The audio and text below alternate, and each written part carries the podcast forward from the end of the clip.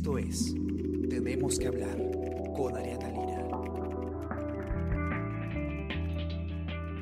Hola a todos, ¿qué tal? ¿Cómo están? Espero que estén muy bien. Yo soy Ariana Lira y hoy tenemos que hablar de expectativas de empleo, un tema eh, que ha sido pues eh, muy afectado durante la, pandemia eh, a raíz de las duras me- medidas de eh, aislamiento y de cuarentena decretadas por el gobierno para combatir justamente el, eh, la transmisión del virus. Sabemos ya que el empleo cayó de manera abrupta con estas medidas, pero eh, el día de hoy Paola Villar, coordinadora de Economía y Negocios de Diario El Comercio, nos trae noticias que eh, si bien aún, aún son...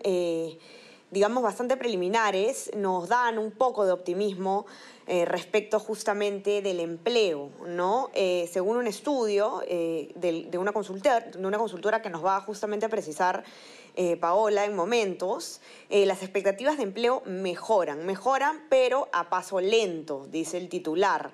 Las, las perspectivas de contratación mejoran para el cuarto trimestre en comparación al tercer trimestre de este año. El sector formal, sin embargo, dicen los expertos, seguirá afectado. Paola, ¿qué tal? ¿Cómo estás? ¿Cómo estás, Ariana? Un gusto. Y sí, justamente como mencionas, es exactamente eso, ¿no? Eh, si comparamos las expectativas de, que, se tienen para el cuarto trimestre de este año, para los meses de octubre, noviembre y, y diciembre, versus lo que se esperaba para el periodo de julio a septiembre, hay una mejora, efectivamente. Y obviamente esas expectativas del tercer trimestre fueron muy impactadas eh, por el tema del COVID y, por cómo impactó a la economía en el momento en el que se hizo la encuesta, ¿no? Esto fue más o menos hacia el mes de junio y claramente reflejó ese resentimiento en la economía que ahora vemos que se compensa. Sin embargo, y por eso también va el tema del a paso lento, si bien es, un, es una muestra de optimismo por todo el tema de reactivación económica, no es ni cerca del momento de cantar victoria, ¿no? Porque esto es, esto es todavía algo de largo aliento. Eh, esta crisis sabemos que tiene mucha incertidumbre, no sabemos hasta cuándo va a durar. Por lo menos ya hay un, balance eh, mucho más, si se quiere, sano en la parte económica, pero eh, las expectativas que hay ahorita de empleo para el cuarto trimestre aún son más bajas que las que habían en el mismo periodo del año anterior, ¿no? Recordemos que para hacer comparaciones eh, estacionales ¿no? de los trimestres es importante comparar con los de años anteriores y por eso es relevante hacerlo también en este caso. Si bien vemos una mejora de lo que se esperaba en tercer trimestre, todavía no podemos hablar de que haya una mejora generalizada y efectivamente hay una afectación particularmente en lo que es, en lo que es el empleo formal, que es justamente el que eso, eso sobre es- todo... Eh, eso es ¿Por qué es tan importante la afectación en el, en el empleo formal? Es justamente porque es el motor de la economía en términos de empleo formal, ¿no? Eh, que son las grandes empresas. Y, y ahí hay un tema muy importante. Las medianas y grandes empresas, que normalmente son las empresas eh, que están sobre todo en el sector formal, son las que justamente generan los puestos de empleo formal. Y estos son puestos eh, mucho más dignos que los que encuentras en el empleo informal, por supuesto, o en los subempleos, ¿no? Porque normalmente vienen acompañados de, eh, de seguridad social, ¿no? De tener o estar afiliado a algún tipo de sistema previsional, de contar con un seguro de salud o con salud, entre otros. Entonces, eh, sí es importante ahí tener en cuenta, ¿no? Que es el empleo formal lo que debe impulsarse, lo que debe crecer. Vivimos en un país eh, que antes del COVID, definitivamente el COVID puede aumentar estas cifras y lo han dicho todos, pero antes del COVID ya teníamos una informalidad superior al 70%. Entonces, sí que se calcula va a en aumentar una- por lo menos hasta el 80%, si no me equivoco. Exacto. Precisamente, y, y si tenemos eso en cuenta y consideramos que el empleo formal es lo que probablemente va a estar más resentido, tenemos un problema, ¿no? Y esto es justamente eh, lo importante. ¿Vemos una mejora en el empleo? Sí, efectivamente. Ya no estamos en, los, en, en las cifras tan negativas que teníamos de expectativas en el tercer trimestre, en ese tercer trimestre que estamos viviendo ahora.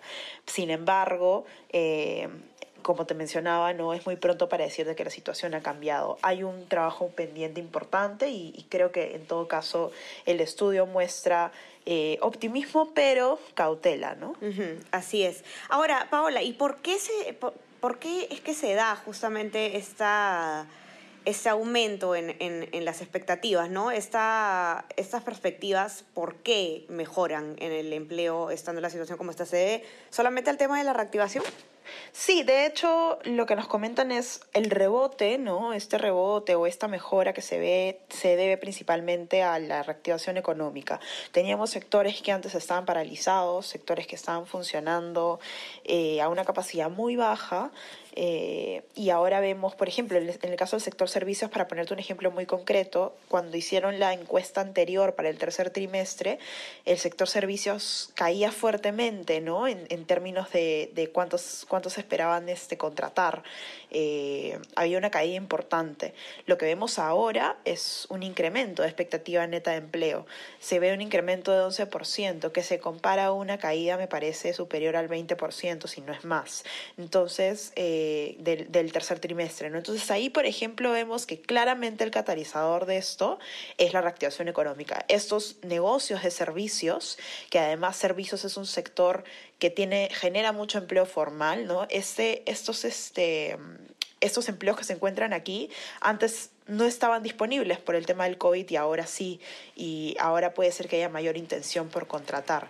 No estamos igual a niveles del año pasado, pero digamos que ha habido una mejora en el tema y eso es importante. ¿no? veremos cuánto tiempo permanece eso también. Así es, ahora es, muy pronto aún. Ahora, una cosa que me llamó la, la atención en tu nota, Paola, es lo que pasa con la región de la libertad, ¿no? Ahí hay un tema eh, bastante interesante porque, según explicas tú, eh, la expectativa neta de empleo para el cuarto trimestre es eh, más fuerte que en seis años, de lo que ha habido en seis años, incluso estando en pandemia. Tal cual. Es, es interesante lo que ha pasado y de hecho llamó la atención también de quienes realizan, la consultora que realiza esta encuesta, ¿no?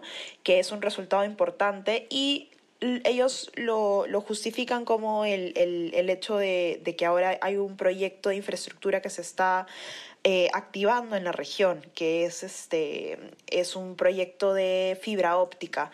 Me parece que es instalación de 1.300 kilómetros de fibra óptica, que de hecho fue anunciado ahorita nomás este, hace unos meses, eh, me parece que en julio, y que obviamente esto va a generar empleo directo e indirecto. Lo que no se tiene exacto es la cantidad, y es algo que sí, por ejemplo, Hugo Ñopo nos menciona que es importante considerarlo. Entonces, esto puede haber sido una señal importante de optimismo en la región, ¿no? Porque tienen un proyecto grande que se está activando y porque obviamente eso va a implicar puestos de trabajo para la implementación de esta fibra óptica. Al mismo tiempo, esa es una región que tiene mucha manufactura, ¿no? Calzado, entre otras industrias, que antes no estaban operando y ahora pues sí lo están haciendo. Entonces ahí también se ve una recuperación importante. Eso sí ha llamado mucho la atención frente de pronto a otras regiones que pueden estar más resentidas.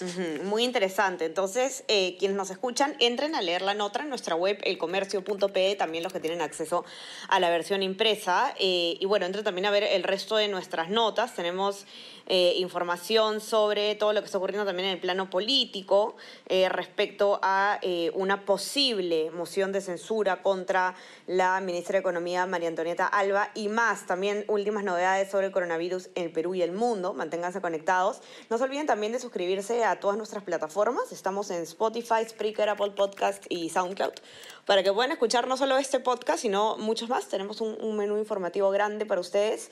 Y no se olviden también de suscribirse a nuestro WhatsApp, El Comercio te informa para que puedan recibir lo mejor de nuestro contenido a lo largo del día. Paola, un gustazo tenerte de nuevo por acá. Que tengas un lindo día. Un gusto, Ariana. Muchísimas gracias. Ya conversamos en otra oportunidad. Conversamos todos y ya vemos mañana. Chao, chao. Cuídense. Tenemos que hablar. Esto fue El Comercio Podcast.